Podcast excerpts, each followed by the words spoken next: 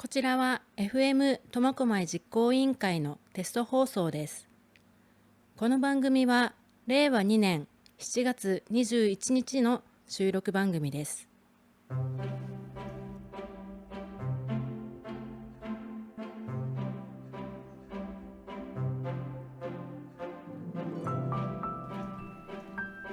こんにちは、もみーです。前回、えー放送を聞いてくれたリスナーの方々ありがとうございます、えー意外とコメントが YouTube の方にも Facebook の方にも書き込まれていて私はすっごい嬉しかったです。で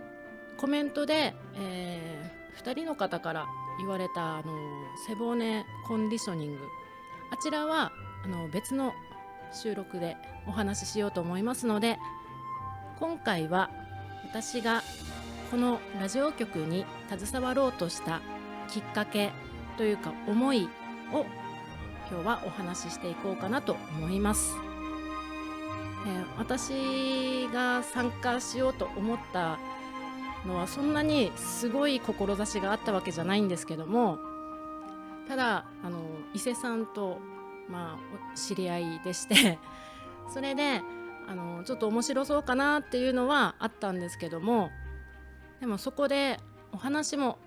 することができるというのを聞いたのでじゃあ私だったら何話すのかなって思った時に苫小牧市内の人たちの横のつながりがもっともっと強くなればいいなと思ってこのこのラジオというツールを使って、えー一つになったらいいなって思って参加させていただきました。でそう思ったきっかけというか今までうん苫小牧に住んで暮らしてきて思ったことがあったんですけども結構あのお母さん方の、まあ、横のつながりって強いんですけどもグループというか少人数化されていて全員が一丸となってというよりはそこのグループで何かしてるとかそういうのがちょっと多いかなって気になっていたんですよね。で私は結構苫小牧広報を読んだりあのいろんなとこから情報を仕入れて今何やってんのかなっていうのをもうめちゃくちゃ知りたがりなんですけど で面白そうだったら首突っ込んでみたりとかなのでいろんなとこの講座やサークルに参加させていただいてたんですけども私は知ってるのにこのお友達は知らないとか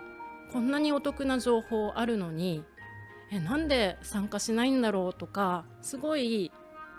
今までに思ったことがありました。でなんで読まないのかな？って思った時にまず忙しくて読んでる暇がないっていうのが結構あるのかなと。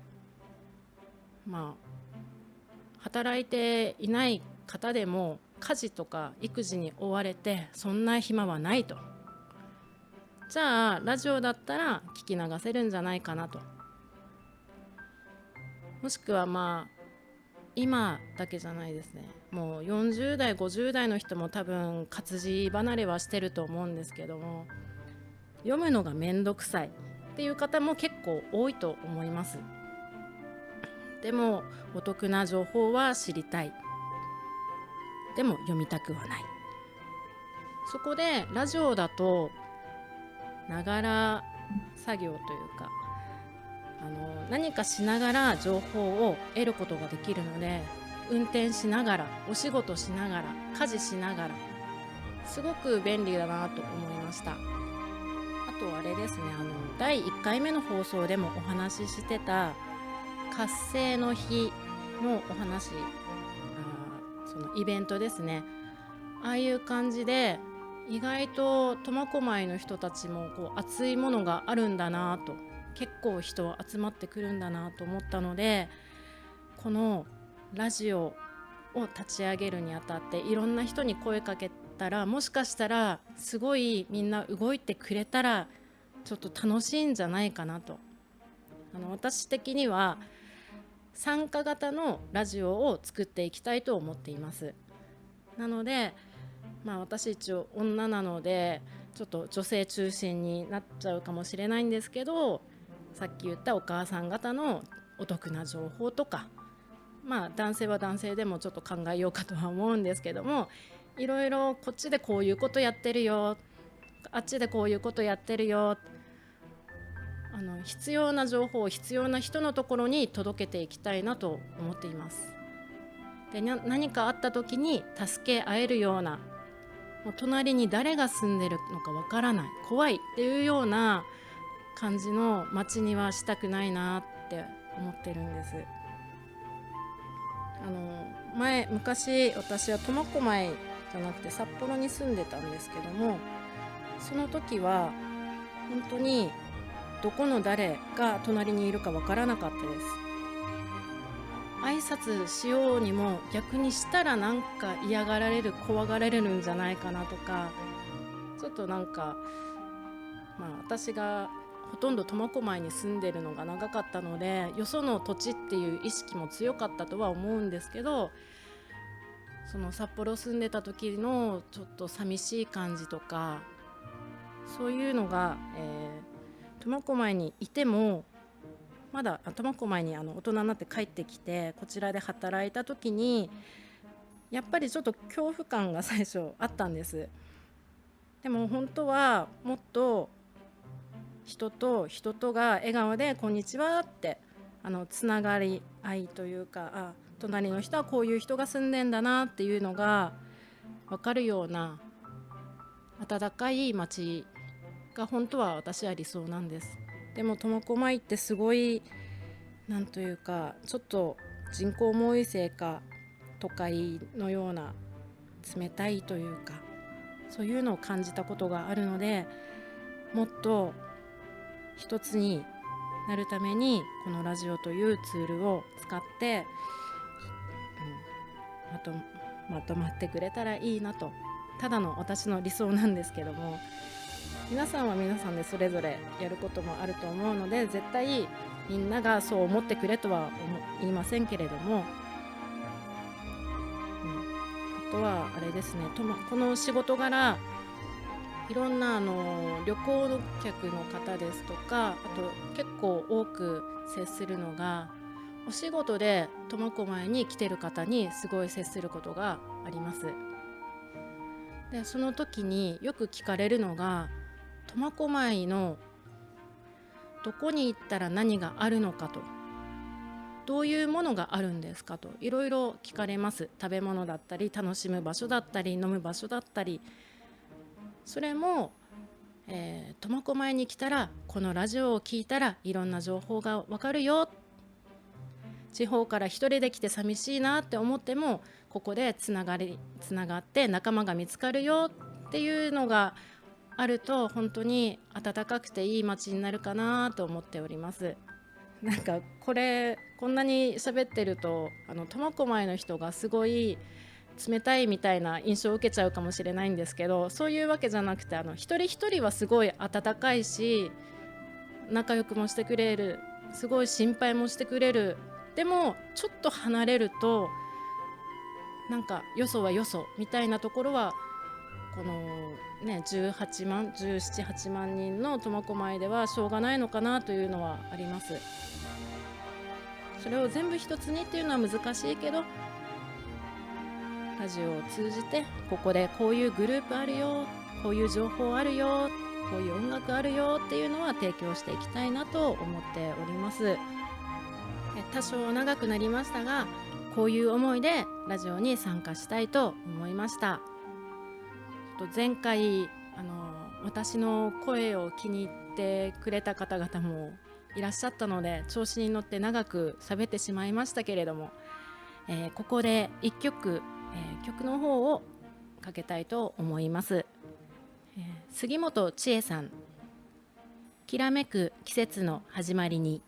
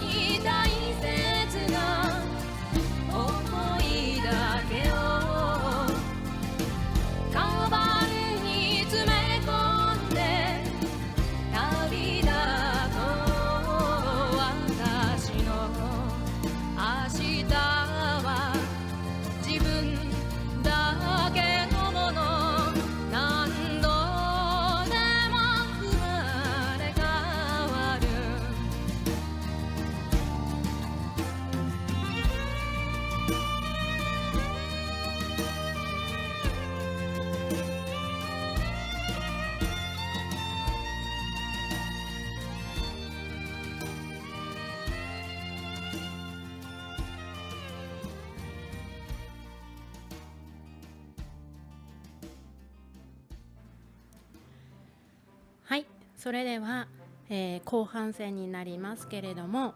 えーまあ、前半で私の FM 苫小牧への気持ちというか参加の意思表明というかをお話ししたんですけれども FM 苫小牧ではあのー、随時今の苫小牧まあ、過去の話もするかもしれないんですけど今の苫小牧も伝えていきたいと思うので、えー、皆さんのところへ会社ですとかお店ですとかあんま会社は行かないかなあの取材に行きたいと思いますので私なり伊勢さんなり、えー、今まで話してくれたコミカルさんなりあの取材に行くかもしれないのでその時は、えー、笑顔で「いいよ話するよ」って言ってくれたら嬉しいです。であの先ほどちょっとあのコミカルさんからお話聞いたんですけれども今苫小牧にいる方だけじゃなく過去に苫小牧にいた方も、えー、この放送を実は聞いていらっしゃるようなんですけれども、えー、本当ありがたいことです。これが YouTube のちょっと強みなのかなって思います。私がやりたいのはあくまでもラジオなんですけども YouTube 様々です。なので、えー、そうですね。私はその地方から苫小牧に来た方に情報を提供したいって先ほど言いましたけどもそういう、うん、一度は苫小牧に携わった方へもちょっと情報を提供できたらいいなと。このテスト放送の間だけかもしれないですけども。あでも今は結構アプリでラジオも聴けるとかそういうのもあるようなのでラジオ局立ち上げた暁にはちょっとそちらの方でも聞いてもらえたらいいなと。そそこに私たちが参加できるかはちょっとわからないアプリが私あの仕組みがよく分かってないので聞けるのかは分かんないですけど将来的にそうなったらいいなと思っております、えー、それでは、えー、そうですね。FM 苫小牧では常に新しい情報も、えー、取り入れていくのでこれからも、え皆さんのねいろいろな情報提供お待ちしております。今日は私結構フリーでフリートークというかだらだら喋ってしまったのであの聞きづらいところもあったかもしれないですけどもまたコメントに優しい言葉書いていただけると本当に励みになりますので、私だけじゃなくて、えー、ラジオ局全体のことに関してですとか今度こういうこと喋ってとかいろいろ、えー、コメント書いていただけると嬉しいです。それではまた次回楽しみにしていてください。本日は、えー、もみーでした。ありがとうございます。